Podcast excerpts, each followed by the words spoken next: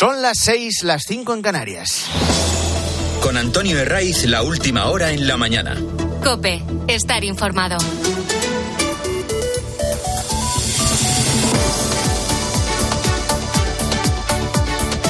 Muy buenos días, estrenamos aquí la mañana del fin de semana de Cope. Es 27 de enero, el santoral nos chiva que es Santa Ángela de Merici y aquí no hay nada mejor que madrugar en sábado.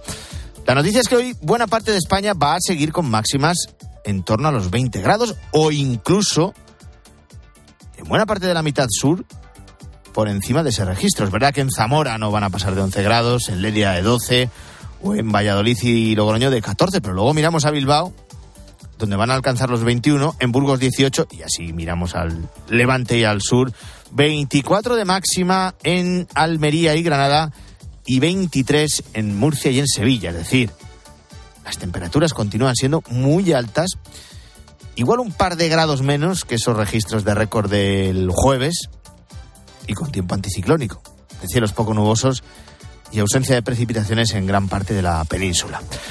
Seguimos mirando a Francia. Les da igual que sean problemas comunes. Les importa bien poco que en España no tengamos ninguna responsabilidad de lo que les pasa a ellos. Pero la historia se repite.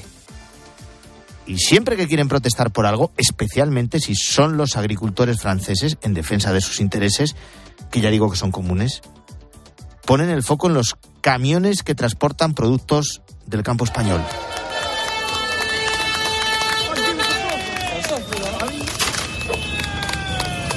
Las escenas se han repetido.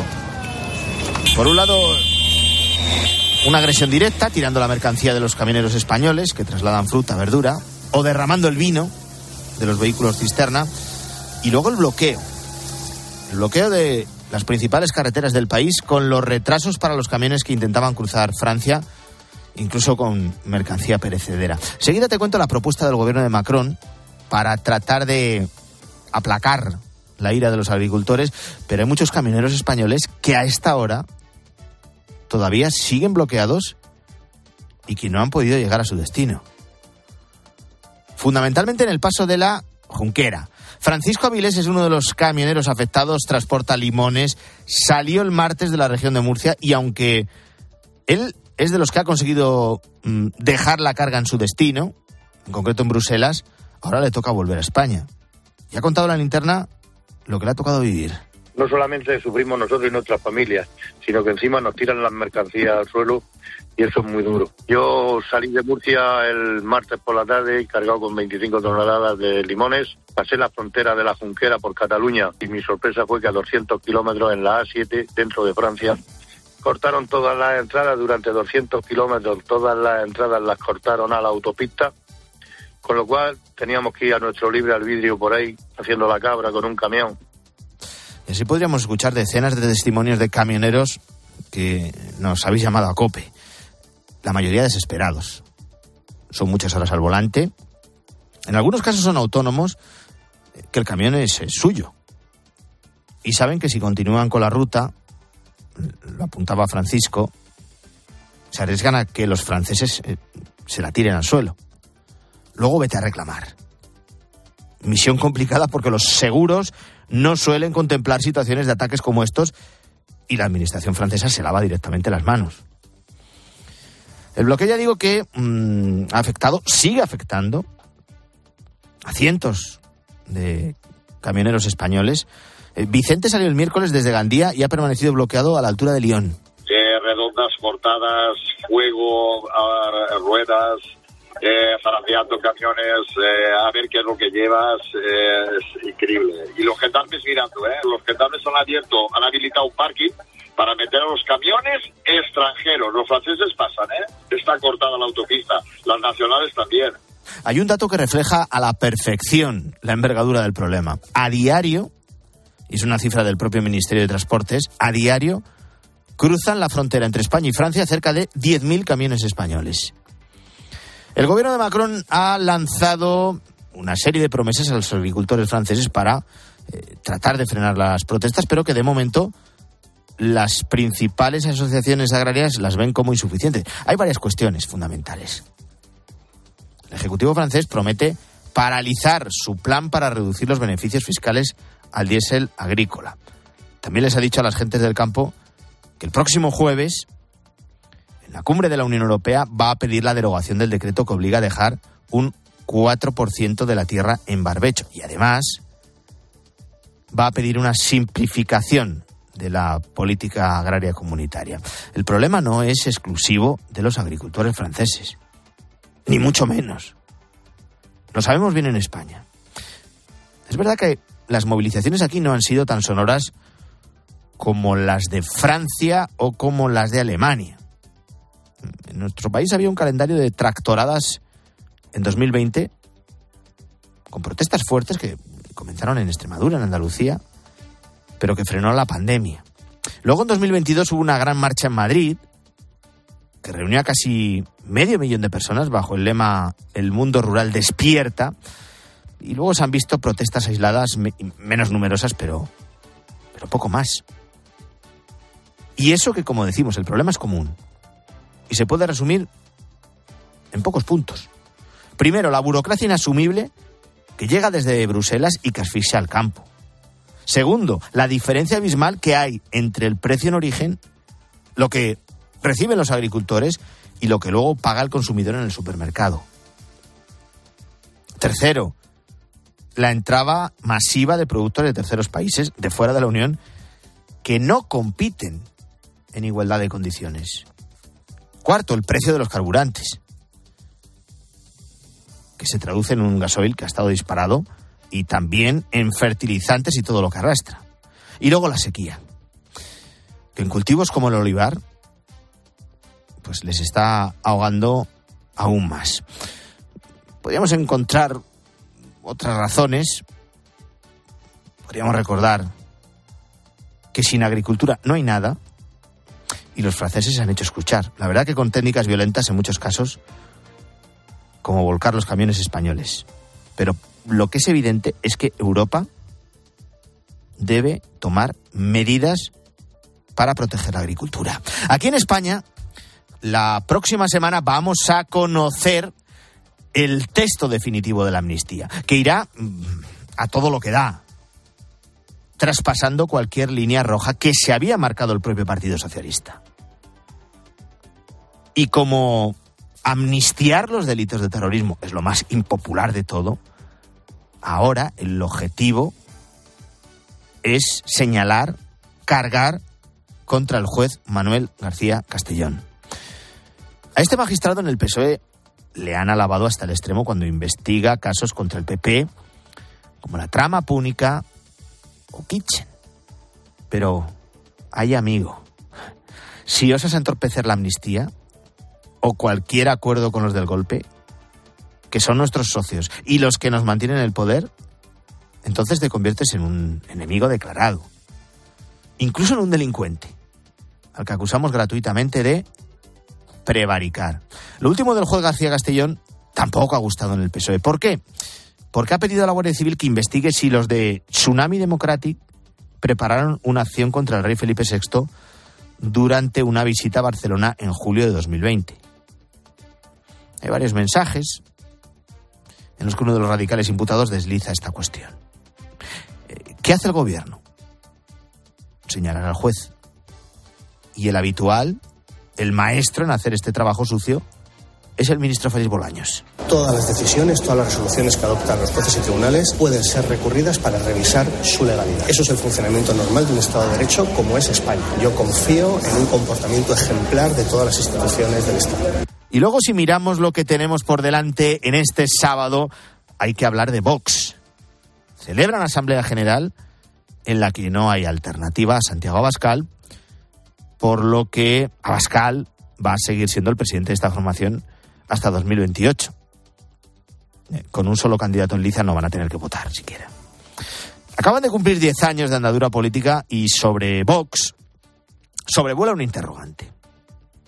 ¿Lograron su techo electoral en las generales de 2019? Con 52 diputados. El último referente son las elecciones del 23 de julio, donde consiguieron mantenerse como tercera fuerza en el Congreso, pero con 19 diputados menos, 33 tienen ahora.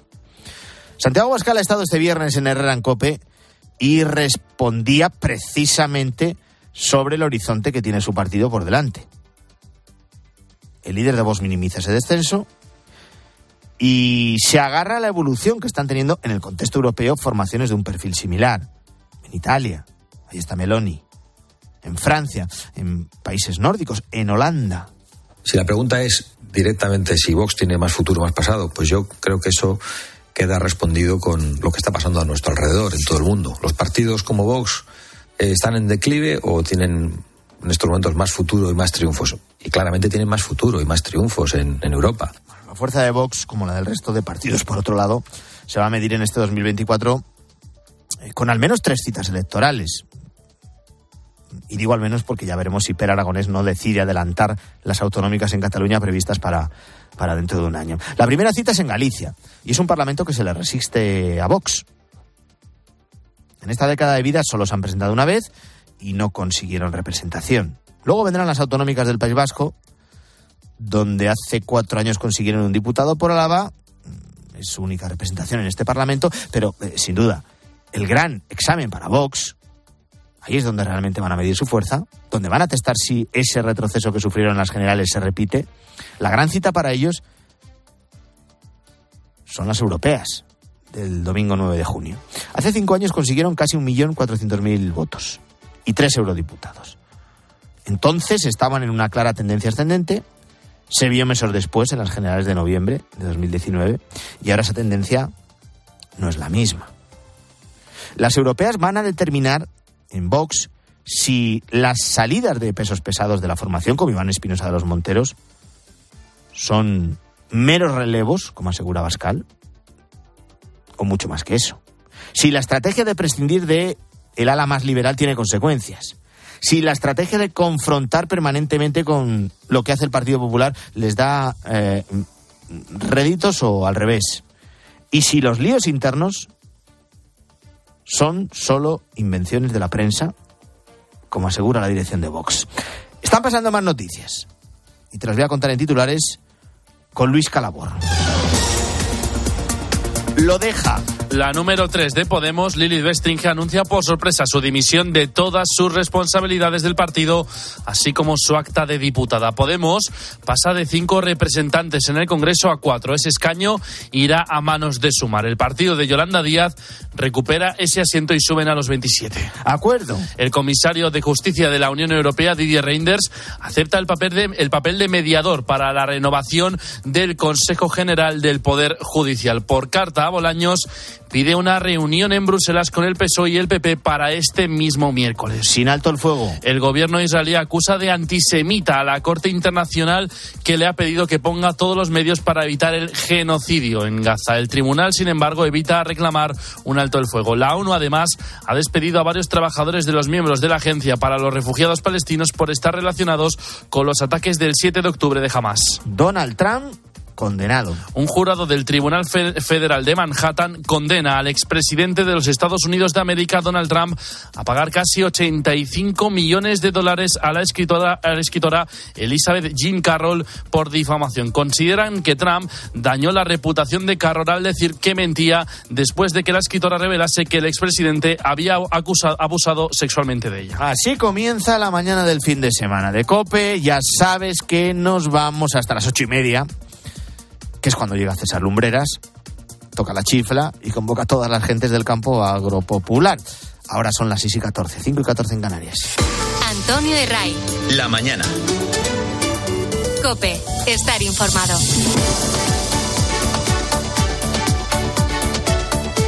Último fin de semana del mes de enero. Hace cuatro días estábamos dando la vuelta al calendario, estrenando el nuevo año y nos hemos cargado ya enero. Eh, lo que podemos hacer es ofrecer una buena radiografía de cómo se ha comportado el empleo durante todo 2023. Hemos conocido los datos de la encuesta de población activa, que tiene muchas luces, sí, que el gobierno y el Partido Socialista están intentando exprimir al máximo, pero en cambio ocultan las sombras también que arrojan estos datos. Primero las luces. España ha superado los 21.200.000 ocupados en 2023. Se han creado más de 780.000 empleos. Las sombras, pues que en el último trimestre del año se destruyó empleo y solo el sector público tiró de la creación de puestos de trabajo. Además, los hogares con todos sus miembros en paro vuelven a subir trimestralmente, aunque el cómputo anual sea positivo. Hay también más sombras. España baja por debajo del 12% su tasa de desempleo, pero sigue estando el doble por encima de la media europea. ¿Qué más análisis nos dejan los datos de la encuesta de población activa? Jefa de Economía, Marta Ruiz. El mercado laboral resiste. España tiene 783.000 trabajadores más que hace un año y casi 200.000 parados menos. Por tanto, máximo histórico de ocupados y la tasa de paro más baja en 16 años, un 11,7%, que sin embargo está prácticamente congelada desde hace tres trimestres. La razón estaría en el aumento de la población activa. Hay más personas buscando trabajo. Es importante mirar la tendencia trimestral. De octubre a diciembre se perdieron 19.000 empleos. Solo se crearon puestos de trabajo en el sector público y desaparecieron más de 200.000 empleos a tiempo completo. Gregorio Izquierdo, número 2 de la patronal COE. Nos preocupa especialmente la destrucción de empleo del sector privado en el cuarto trimestre. Debemos ser especialmente cautos y prudentes en evitar medidas que puedan suponer aumentos de costes o reducción de productividad que en última instancia perjudiquen nuestro potencial de empleo. En la recta final del año también repuntó el número de hogares con todos sus miembros en paro, pero se recortaron en más de 115.000 con respecto al 2022.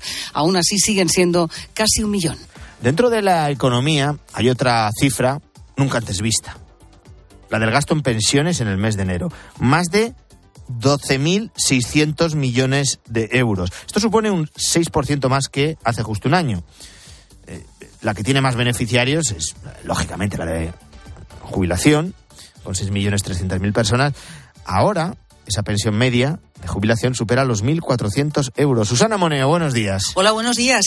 De esos eh, más de 12.000 millones, casi tres cuartas partes, 9.200, se dedicaron a las pensiones de jubilación. Esto supone un 7% más que en enero del año pasado. Se están pagando ahora mismo 6 millones y medio de jubilaciones, con una cuantía media en el régimen general de 1.600 euros al mes. La revalorización este año ha sido del 3,8, el resultado del IPC entre diciembre de 2022 y noviembre del 23. La media del sistema, que incluye viudedad, orfandad y en favor de los familiares, es claramente inferior. Se sitúa en 1.240. La pensión más alta ahora mismo está en 3.175 euros brutos, la mínima 11.552. El gasto en los últimos 12 meses, si echamos cuentas, supone el 11,5% del PIB. Desde el Ministerio de Seguridad Social se destaca que se trata de un porcentaje inferior al del 2022.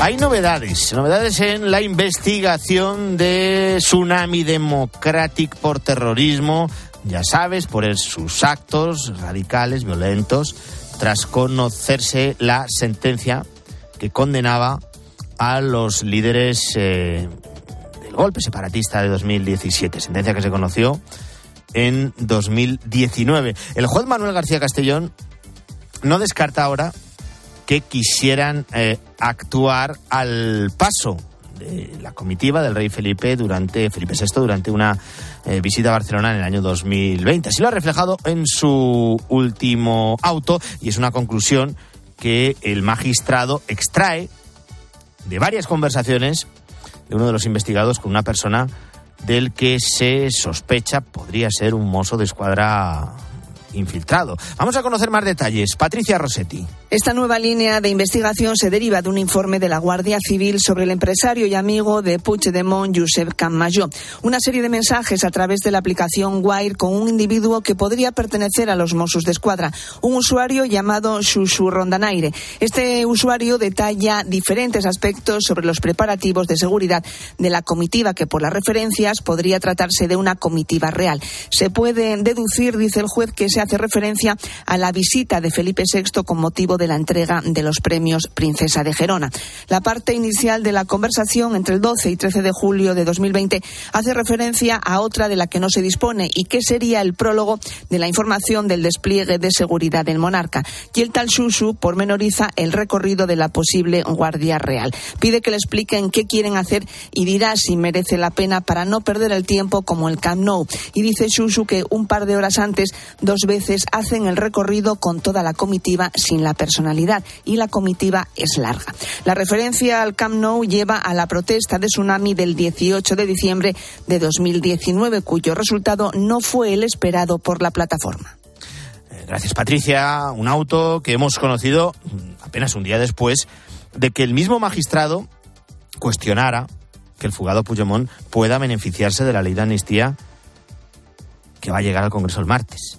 Esa es la cita. Ese día conoceremos la letra pequeña del texto. El juez García Castellón, que como está tomando decisiones que no gustan al gobierno, no deja de ser señalado, atacado, acusado incluso de cometer directamente prevaricación, pues lo que hace es poner una piedra en el camino en plena cuenta atrás para la aprobación el martes, sí, de esa ley de amnistía.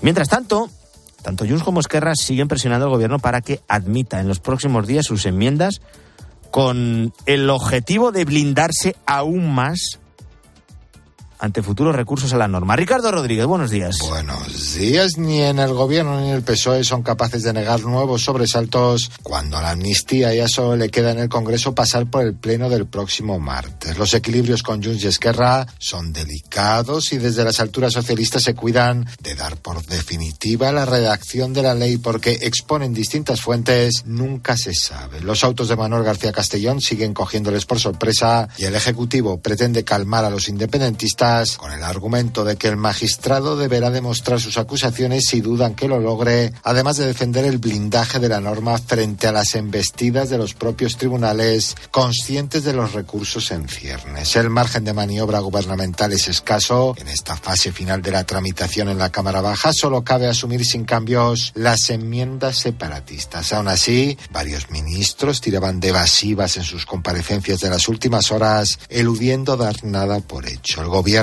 tiene acreditado que bajo la oportuna presión mueve sus líneas rojas. Todo esto te recuerdo después de que el PSOE y los independentistas pactaran excluir de la futura ley de amnistía el terrorismo, pero solo cuando haya graves violaciones de derechos humanos. Es decir, un terrorismo bueno y uno malo. Esto es como comparar o hablar del turrón duro y blando, ¿verdad? Sobre este asunto, el comisario de Justicia eh, eh, Didier Reinders ha asegurado que va a estar muy atento a esas enmiendas sobre terrorismo en la ley de amnistía. Hemos repetido desde el inicio del debate que hay que tener cuidado con todo lo que forma parte de la legislación europea en materia de criminalidad. Estamos muy atentos porque el terrorismo es parte de esto, pero no vamos a reaccionar a cada etapa del debate sobre el texto de la amnistía. Es decir, no se va a pronunciar hasta que esté aprobado el texto definitivo en España. Eh, los que van a seguir mostrando su rechazo a esa ley de amnistía eh, son las formaciones, son la oposición al gobierno y a sus socios.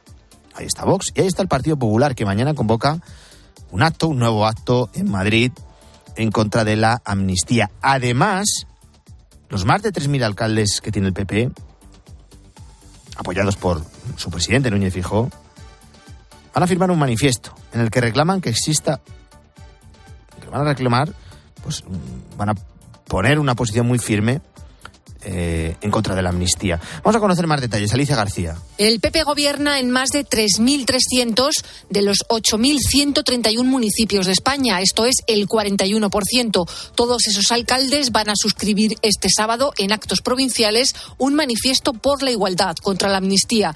Reclaman que no exista terrorismo bueno, que todo acto terrorista sea investigado y condenado y subrayan también su desolación ante los acuerdos del PSOE con sus socios. Antes, lanzaba este recado al gobierno.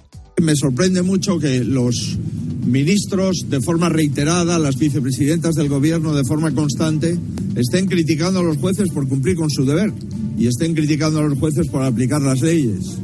Esos 3.361 alcaldes del PP representan a más de 23 millones de españoles. Así que el líder de los populares aspira hoy a hacer una exhibición de fuerza municipal contra la amnistía.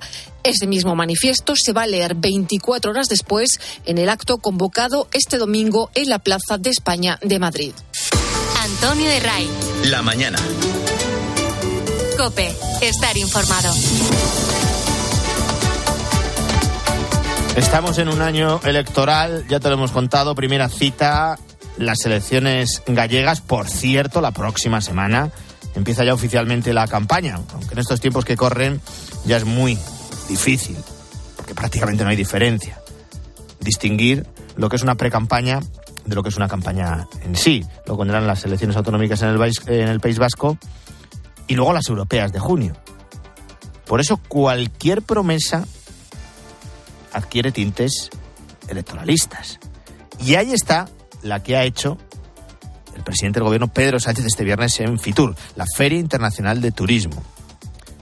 Da su respaldo a la inversión millonaria de 2.400 millones de euros prevista por AENA, esto no es nuevo, esto ya se conocía, para elevar la capacidad de pasajeros en el aeropuerto de Barajas. La puesta en marcha nada más y nada menos que del proyecto de ampliación del aeropuerto Adolfo Suárez Madrid-Barajas. La mayor inversión en la última década en las infraestructuras aeroportuarias de España. Nada más y nada menos que una inversión de 2.400 millones de euros. En un fuerte crecimiento de, eh, de capacidad y de rutas. En segundo lugar, en la creación de miles de empleos directos y también indirectos. Y en tercer lugar, de la generación de riqueza. Bueno, lo acabas de escuchar. Sánchez ha subrayado varias veces ese millonario montante, asegurando que se trata de la mayor inversión en la última década en las infraestructuras aeroportuarias. Sin embargo, la cifra anunciada tiene poco de novedad, porque el propio presidente de AENA ya la desgranó hace más de un año durante una intervención en un foro económico.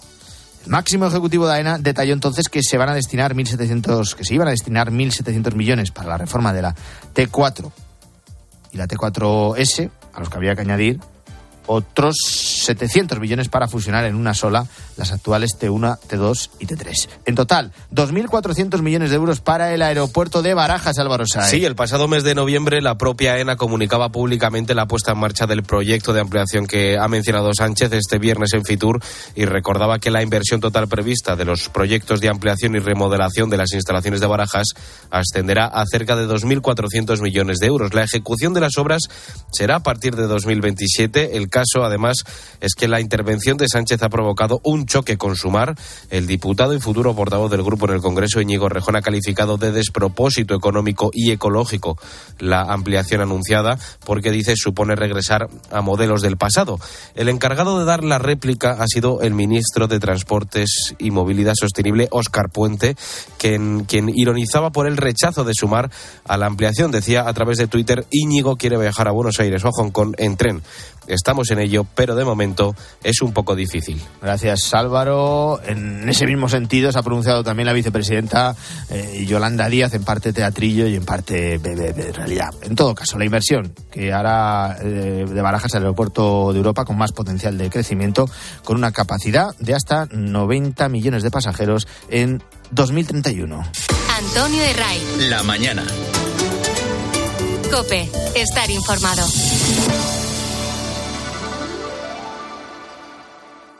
Los protagonistas de la actualidad se sientan cada mañana con Carlos Herrera. Me acompaña esta mañana aquí en el estudio un torero que se llama Juan Ortega. Querido Juan, buenos días, maestro. Buenos días. Y solo él consigue que le cuenten lo que después es noticia. Tomas la decisión de no dar el paso de casarte. Pues yo venía arrastrando una serie de dudas que y asumo mi equivocación y pido perdón, no por la decisión en sí, sino por el momento en el que la tomé, unas horas antes de la boda, con todo organizado. ¿Tú dirías en tu descargo que es una decisión de la que no te arrepientes, pero sí te arrepientes de haber administrado malos tiempos? Sí. De lunes a viernes, de 6 a 1 del mediodía, las preguntas las hace Carlos Herrera en Herrera Incope. Último domingo de enero. Jornada Mundial de los Leprosos. Cada año esta enfermedad afecta a más de 200.000 personas. 20 euros pueden curar a un leproso. Ayúdanos a terminar para siempre con la lepra. Envía tu donativo a la Asociación Amigos de los Leprosos Raúl Fulero, calle Marqués de Santana 20, 28004 Madrid. Teléfono 91 531 5300. Hoy la lepra tiene curación. Necesitamos tu ayuda. Son las seis y media, las cinco y media en Canarias. Con Antonio Herraiz, la última hora en la mañana. Cope, estar informado.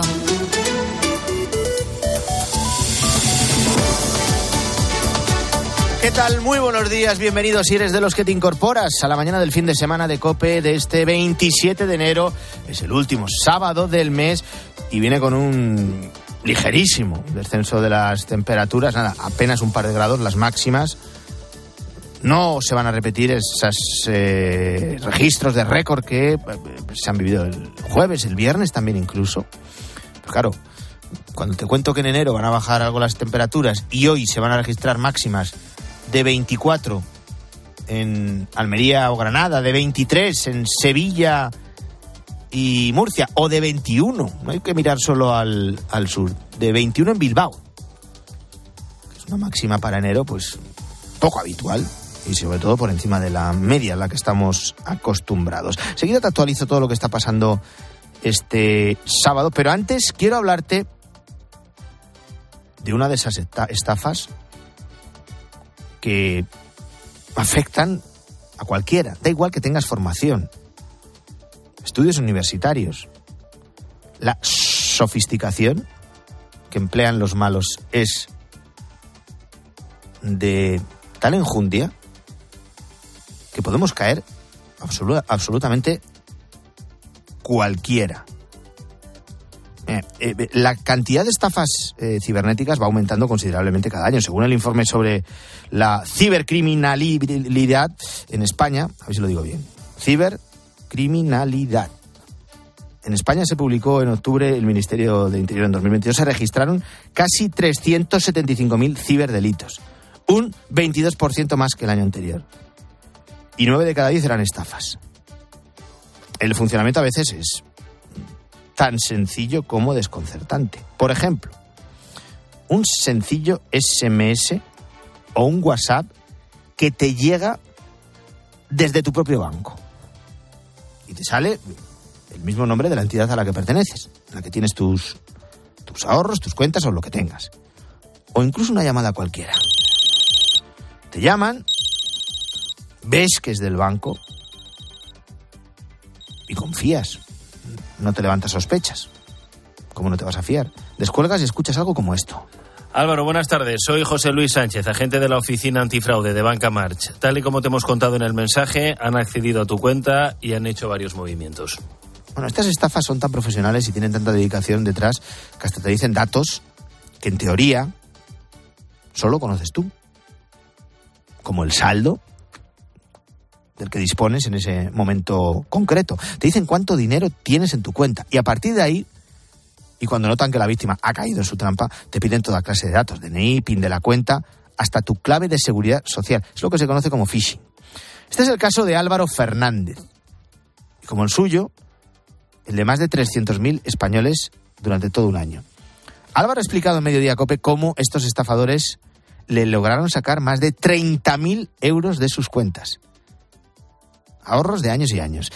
Algarete.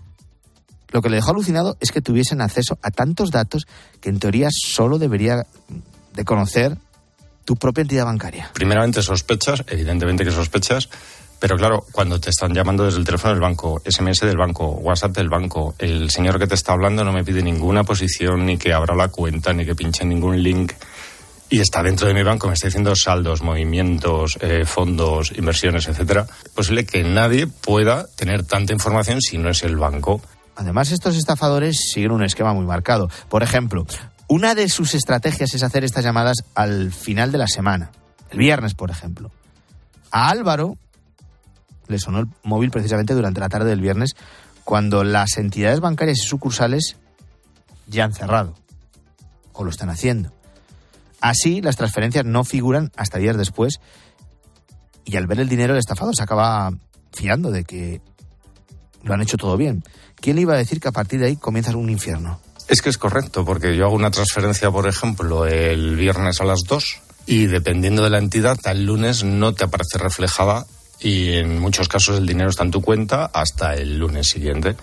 Entonces, claro, todo te cuadra, esa profesionalidad con la que te hablan, y, al final pues te ves abocado a, solucionarlo. Y es que luego el lunes voy a ir a la oficina, voy a decir, me ha pasado esto, y voy a decir, pero chico, te hemos estado llamando, no has querido colaborar, tu dinero no está. Y al final caes. Tu dinero no está, sí, pero ¿por qué se lo has llevado a una cuenta de alguien que se hacía pasar por personal del banco porque conocía tus datos a la perfección y a la que tú has hecho una transferencia pensando que lo que estabas haciendo era guardar tu dinero de forma mucho más segura. Bueno, ante este tsunami de estafas cibernéticas en las que los ladrones se hacen pasar por los bancos, el Instituto Nacional de Ciberseguridad eh, pone en lista varias recomendaciones. Vigilar qué información hay en Internet de nuestros datos, no proporcionar información que te solicitan y acudir a los números de teléfono oficiales de las entidades bancarias para preguntar por estas llamadas. Te llama alguien, eh, tú no le tienes que ofrecer ningún dato y directamente sí. Para cotejar lo que te está pasando, llamar o acudir personalmente a tu entidad bancaria. Están pasando más noticias, te las cuento ya con Luis Calabor. Los agricultores franceses provocan el caos en la frontera con España y las eh, patronales del transporte aconsejan no dirigirse por carretera hacia Francia. La carretera AP7 en La Junquera sigue totalmente cortada por los manifestantes que en algunos casos han llegado incluso a intentar saquear los camiones. El primer ministro de Francia, Gabriel Attal, ha anunciado que el gobierno abandonará el impuesto al diésel a los agricultores para tratar de calmar los ánimos. Sin embargo, la opinión pública sigue en contra del gobierno de Macron y la Unión Agrícola considera que esto sigue sin ser suficiente. El último acto, auto del juez García Castellón vincula a Tsunami Democratic con un posible plan para atacar a la comitiva del rey Felipe VI. Querían actuar contra la visita del rey Felipe a los premios Princesa de Girona en el verano de 2020. El juez encuentra esta, esta estrategia tras revisar la causa y recurre a una conversación mantenida por internet entre Josep Camayó y un usuario llamado Perro Rabioso, que apunta a ser con mucha probabilidad, según García Castellón, un mozo de escuadra. Un auto que llega a pocos días de que se apruebe definitivamente la ley de amnistía en el Congreso este próximo martes. Israel acusa de antisemita a la Corte Internacional de Justicia que les ha pedido, les ha exigido evitar un genocidio. El Tribunal de la Haya no aclara aún si Israel ha cometido ya dicho genocidio, una insinuación que ha provocado la ira del primer ministro hebreo Benjamin Netanyahu. Además, no dictamina un alto el fuego, pero insta a las autoridades israelíes a presentar en un mes un informe que acredite la ayuda a los gazatíes para evitar una masacre. Además, Naciones Unidas despide a varios empleados de la Agencia de Refugiados Palestinos por haber estado involucrados en los ataques del 7 de octubre. El Almería, colista de la liga, vuelve a caer en el inicio de la jornada 22, Raúl Liñares. El equipo andaluz ha perdido en casa contra el Deportivo Alavés por 0-3 y cada vez tiene más difícil la permanencia. Este sábado continúa la jornada con cuatro partidos más, entre ellos el Real Madrid y el Barcelona. La agenda del día es la siguiente. A las 2 de la tarde el Real Sociedad Rayo Vallecano. A las 4 y cuarto el Real Madrid visita Las Palmas. El Barcelona recibe al Villarreal a las 6 y media. Y para terminar el Mallorca Betis a las 9. Y este viernes en rueda de prensa Ancelotti ha confirmado que Brahim está en los planes para reemplazar mañana a Bellingham. También ha respondido de la siguiente manera a la porta sobre la acusación de que la liga está adulterada para el Real Madrid. En esta semana se ha hablado mucho, han hablado mucho. Aquí no tenemos que desviar el tiro. Todo el mundo conoce lo que ha pasado en los últimos 20 años aquí en el fútbol español. Entonces ahí está el problema del fútbol español, no de la liga adulterada, porque la liga no está adulterada. Y más noticias, Vermieren ya es oficialmente nuevo jugador del Atlético y en Euroliga derrota del Barcelona en Milán y el Valencia Basket ha ganado en casa del Basconia. Podrá seguir la jornada de liga y todas las novedades del deporte en tiempo de juego a de la una de la tarde. Son las 6 y 39, saludo ya Álvaro Saez, ¿qué tal? Buenos días de nuevo. ¿Qué tal? ¿Cómo estás? Paso a los periódicos de este sábado en los que, por supuesto, siguen apareciendo informaciones sobre el espionaje por parte del gobierno a los líderes independentistas catalanes. Más capítulos de este escándalo Pegasus, un escándalo que, según el mundo, desmiente al propio gobierno. Sánchez espió a Aragonés en cuanto llegó a la Moncloa. Según este diario, fuentes judiciales precisan que el primer pinchazo fue solo meses después de la moción de censura y no con Rajoy, como dice el Ejecutivo. Además, las escuchas se prorrogaron eh, más de tres veces y el juez preguntó expresamente al CNI por qué era necesario investigar a un vicepresidente. Hay un fuerte malestar en el servicio secreto porque, según el mundo, se aprovechan de la obligación de silencio y también en el Supremo dicen al CNI lo controla el gobierno.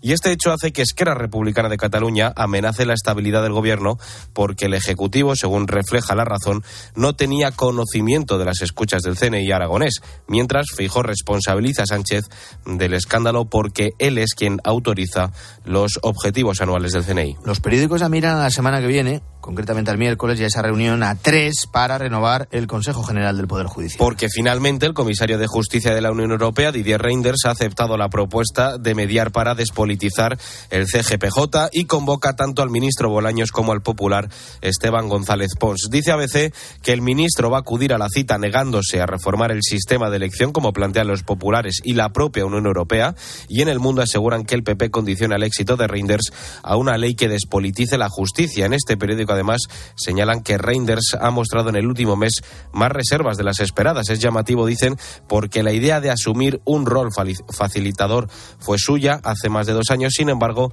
la deriva negativa, la imposibilidad que se ha constatado desde entonces para cualquier avance, lo han vuelto mucho más cauto. Y hoy se va a celebrar la asamblea de Vox que va a revalidar el liderazgo de Santiago Abascal por cuatro años más. No tiene oposición. Santiago Abascal va a ser reelegido y como presidente tras renovar la cúpula y como dicen en el mundo, todo el poder a Ignacio Garriga. Dice este diario que entierra la foto de Vista Alegre para arrancar una nueva etapa, da entrada en la dirección a los líderes territoriales y rebaja a Ortega Smith y a Buxade como vocales. Gracias Álvaro. 6 y 41, 5 y 41 en Canarias. Seguimos.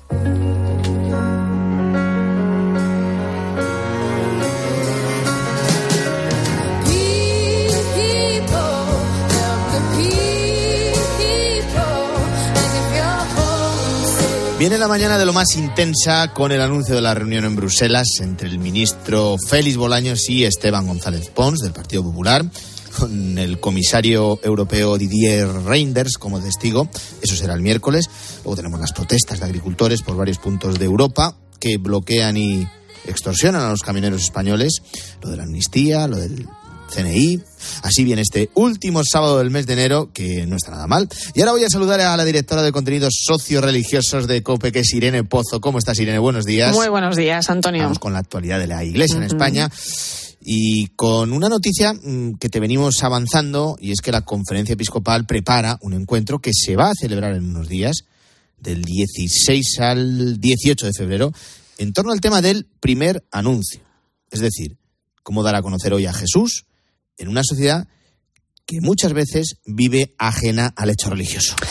Pues mira, un tema que es una constante, Antonio, en los últimos años en la Iglesia en España y que fue una de las prioridades y de las líneas de acción que salieron del Congreso de Laicos que se celebró en febrero de 2020. Este encuentro nacional sobre el primer anuncio se celebra con el lema Pueblo de Dios unido en la misión. La Fundación Pablo VI en Madrid será quien acoja la celebración el fin de semana del 16 al 18 de febrero y allí se van a reunir representantes de las diócesis de la vida consagrada y de los distintos movimientos y asociaciones de laicos. Volviendo a ese congreso que te decía de laicos que se celebró en 2020, allí se propusieron cuatro líneas de acción. Primer anuncio, acompañamiento, formación y presencia en la vida pública. Bueno, pues bien, a cada tema se decidió dedicarle de manera consecutiva dos años de trabajo en las diócesis que concluirán con un encuentro final. Es decir, tras dos años de trabajo se trata de dar continuidad a esa primera línea de acción que es el primer anuncio. Pero también toca recoger las aportaciones del proceso sinodal que hemos vivido en España, donde esta cuestión también ha sido importante. La realidad que vivimos, la sociedad que vive ajena a Dios, el secularismo cada vez más acusado, bueno, pues exige, ¿no? Ese primer anuncio, algo esencial en la vida y misión de todo cristiano, tanto a nivel personal como comunitario, y que supone además una acción imprescindible en el momento actual en el que nos encontramos, como decíamos. Vamos a escuchar a Luis Manuel Romero, que es el director de la Comisión de Laicos, Familia y Vida de la Conferencia Episcopal, que es quien organiza precisamente este encuentro. El objetivo del encuentro es que todo el pueblo de Dios, por el sacramento del bautismo, descubra la llamada a anunciar a Jesucristo con las palabras y el testimonio, lo cual implica, en primer lugar, una conversión personal, porque sin conversión no hay predicación del Evangelio. En segundo lugar, esperamos que este encuentro nos ayude a tomar conciencia a nivel comunitario que la evangelización en la sociedad y el momento actual conlleva abandonar nuestros proyectos, dejar por anticuados nuestros esquemas y salir de nuestra aparente tranquilidad. Tenemos que recorrer caminos ignotos y llegar hasta las fronteras, allí donde se está escuchando distorsionado el mensaje del Evangelio encuentro del 16 al 18 de febrero. Esta semana también hemos puesto fin mm, a la semana de oración por la unidad de los cristianos, ocho días donde las distintas confesiones cristianas se unen a través de la oración y el compromiso común para lograr, Irene, la plena unidad de la Iglesia. Efectivamente, un momento de oración y de reflexión que se celebra desde hace más de 100 años, que tiene lugar entre las festividades de la Confesión de San Pablo, que este año hemos celebrado el pasado 25 de enero, y la Conversión de San Pablo, que hemos celebrado este pasado jueves. El Papa cerraba esta semana de oración por la unidad de los cristianos, lo hacía, como es habitual, desde la Basílica de San Pablo Extramuros, en Roma, y señalaba que solo el amor que Jesús proclamó y vivió acercará a los cristianos separados los unos a los otros. Y además, pedía que la oración será la prioridad en esa unidad de los cristianos. Decía que mientras oramos juntos, eh, que reconozcamos, ¿no? Cada uno que necesitamos convertirnos, dejar que el Señor nos cambie el corazón, ¿no? Esa es la vía, decía, caminar juntos y servir juntos poniendo la oración como prioridad. Fíjate, aquí en España nuestras diócesis se han volcado en esta semana de oración por la unidad de los cristianos, conscientes pues de la importancia, ¿no? Hoy en día del ecumenismo y de fomentar las buenas relaciones entre las distintas confesiones cristianas como hermanos, pero no solo los líderes religiosos, ¿no? sino también entre los propios fieles. Rafael Vázquez es el responsable de Relaciones Interconfesionales y Diálogo Interreligioso de la Conferencia Episcopal.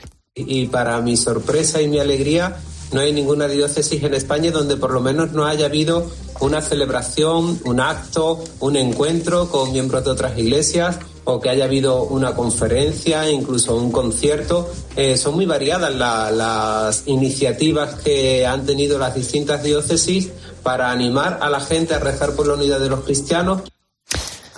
Al final la iglesia tiene que estar en, el, centro de medio del mundo. Que se lo digan, si no, qué bonita esta historia que vamos a contar ahora, ¿eh? Al sacerdote que ha acompañado al equipo español del Rally Dakar cuyo testimonio hemos podido escuchar esta semana aquí en COPE. Toda una experiencia, ¿eh? que seguro que ha sorprendido a más de uno, ¿eh? que no tenía ni idea. Fíjate, esta semana, bueno, todos lo sabemos ya, ¿no? Todo el equipo de Carlos Sainz ha vuelto a casa. Con 61 años se ha traído a España su cuarto Rally Dakar. Las personas que, que acompañan a Carlos, ¿no? En esta competición, pues son muchas y cada una de ellas, pues tiene una función, ¿no? Hay ingenieros, médicos, mecánicos, preparadores físicos, cocineros. Pero en esta edición del Dakar, Sainz ha contado en su equipo con un miembro muy especial. Su nombre es Marcin, es de Polonia y hace un año se ordenó como sacerdote. Su primer destino es un colegio donde acompaña cada día a jóvenes y adolescentes y el padre de uno de estos chicos es Dani eh, eh, Gratacos, ¿no? uno de los mejores ingenieros de España que ha sido uno de los artífices de esta victoria de Sainz en el Dakar. Bueno, pues cuando este ingeniero eh, conoce al sacerdote Marcin, pues no se lo pensó y le invitó a que viajara con ellos a la competición.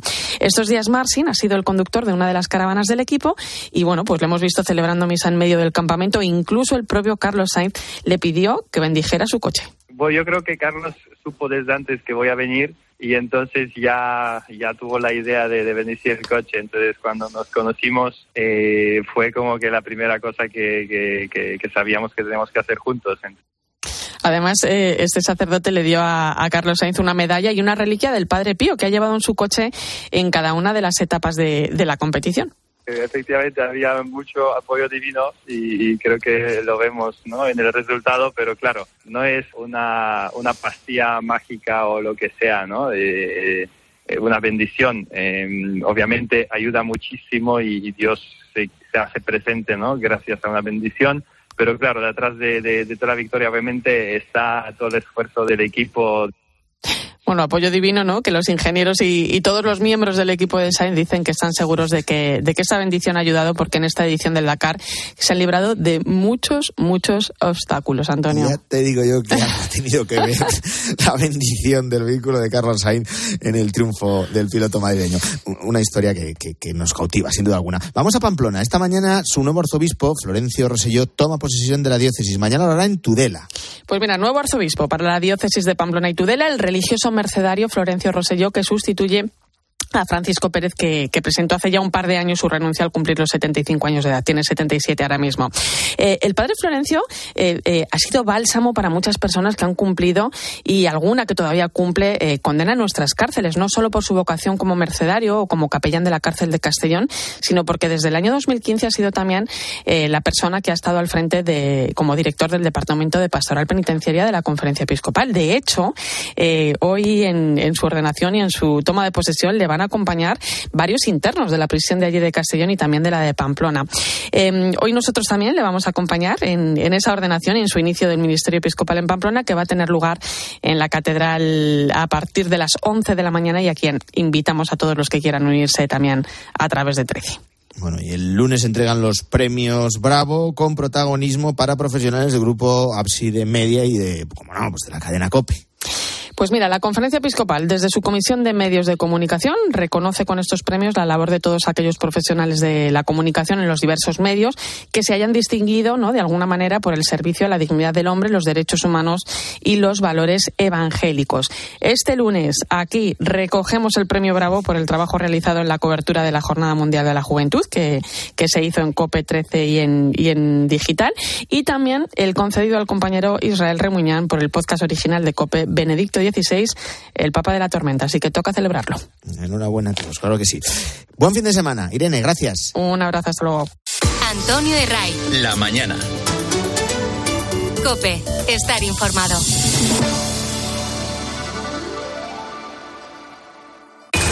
Tú tienes una información y yo la necesito.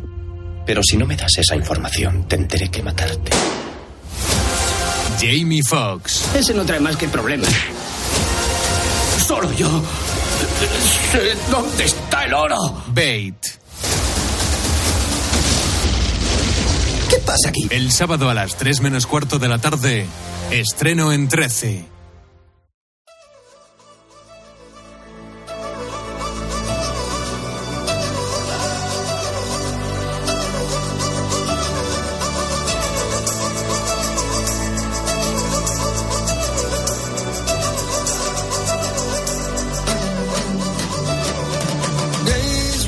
Es uno de los temas sobre los que más se está debatiendo a lo largo de esta semana.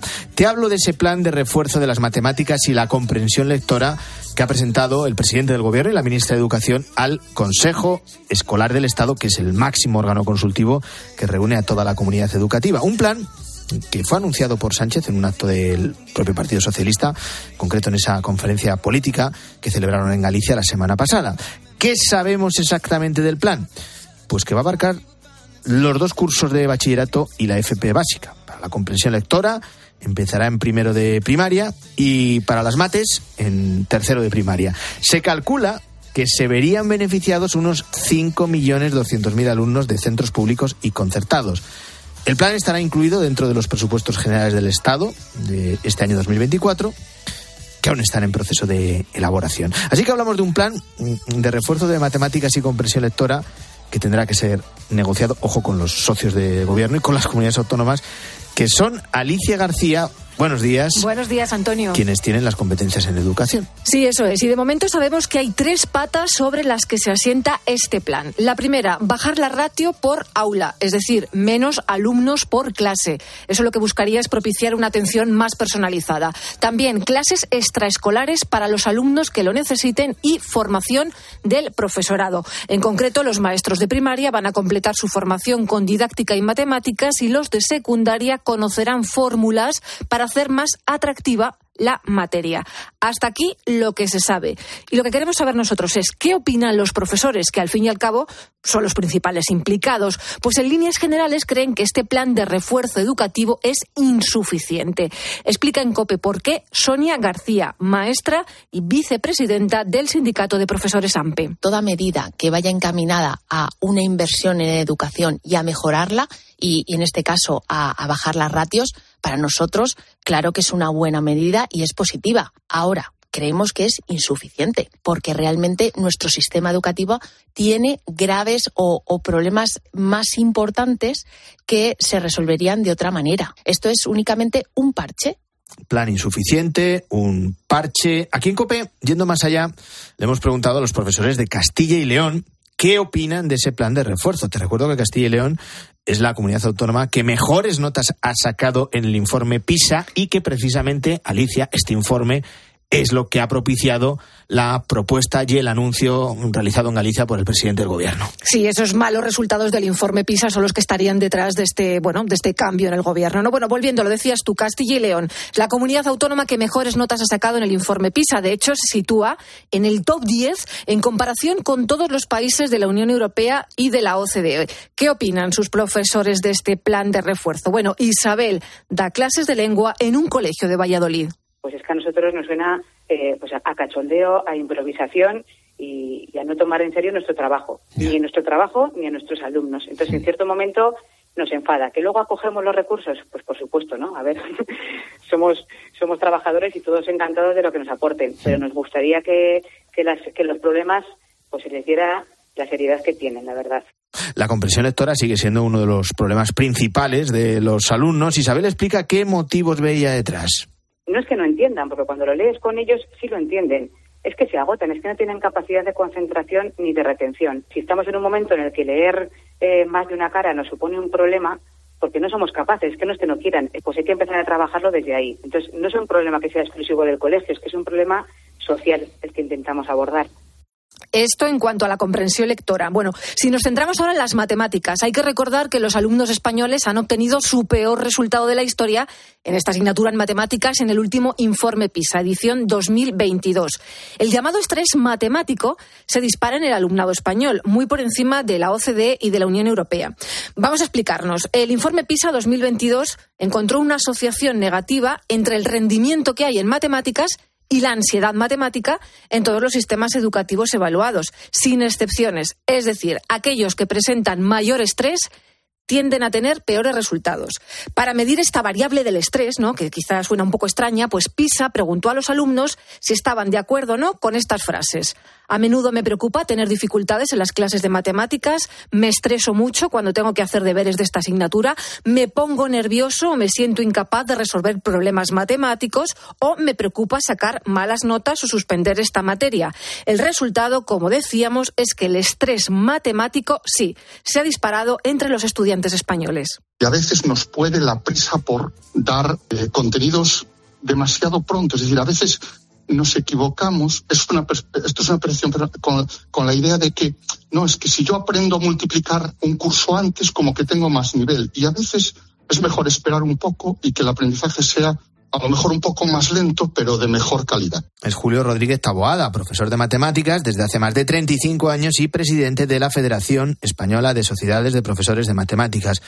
Con su dilatada experiencia en el mundo de la enseñanza, denuncia lo que supone la falta de un pacto de Estado en educación. Que te cambien el sistema educativo cada seis, siete u ocho años es agotador. Como profesor es agotador porque cada cambio requiere una formación, requiere acostumbrarte a unos términos, requiere ver qué es lo que quiere el legislador ahora mismo, en, en qué ponga yo el foco a la hora de, de hacer mi trabajo. Hay que tener esto muy claro, lo denuncian los profesores, lo venimos aquí contando. Eh, en 40 años de democracia en España, Antonio, hemos tenido ocho leyes educativas. Además de ese plan de refuerzo, el otro tema clave que se ha tratado esta semana en la reunión del Consejo Escolar del Estado ha sido el uso de los móviles en los centros escolares. ¿Y qué novedades hay? Este Consejo Escolar ha propuesto que en primaria esté prohibido que los niños lleven el teléfono a clase, excepto en casos muy puntuales, por temas de salud, por ejemplo. Y en secundaria la propuesta es que si lo llevan, esté siempre apagado. incluyendo los recreos. El próximo miércoles la ministra de Educación abordará todo esto con las comunidades autónomas. Sí, ahora mismo hay varias autonomías que ya prohíben llevar los móviles a clase. Son Galicia, Castilla-La Mancha, Murcia, Madrid y Andalucía. Luego hay otras como Baleares y Cataluña que tienen la intención de hacerlo el curso que viene. Aquí en COPE hemos hablado con Mariló, que es directora del Instituto Las Chapas en Málaga. Ella prohibió los móviles hace dos años en su centro. Fue la primera medida que adoptó como directora. La experiencia nos cuenta ha ido muy bien. Ha bajado mucho las peleas durante los recreos, ha bajado mucho las peleas de si te dije ayer por la tarde porque me escribiste en el Instagram esto y ahora he venido al cole y ahora cuando te veo ya me recuerdo lo que me escribiste y me voy para ti, te pego un guantazo. Bueno, esto es así, esto es así. Entonces, eso ha bajado un montón.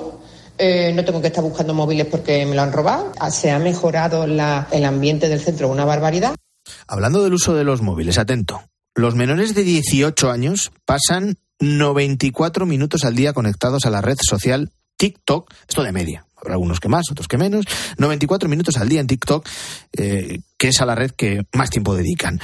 Esto equivale a casi 24 días completos al año. 24 días al año, sí, solo viendo TikTok. En Instagram, esos eh, menores de 18 años pasan 71 minutos diarios de media, un 27% más que hace un año, como para no tomarse en serio lo de los móviles en las aulas y en los centros escolares.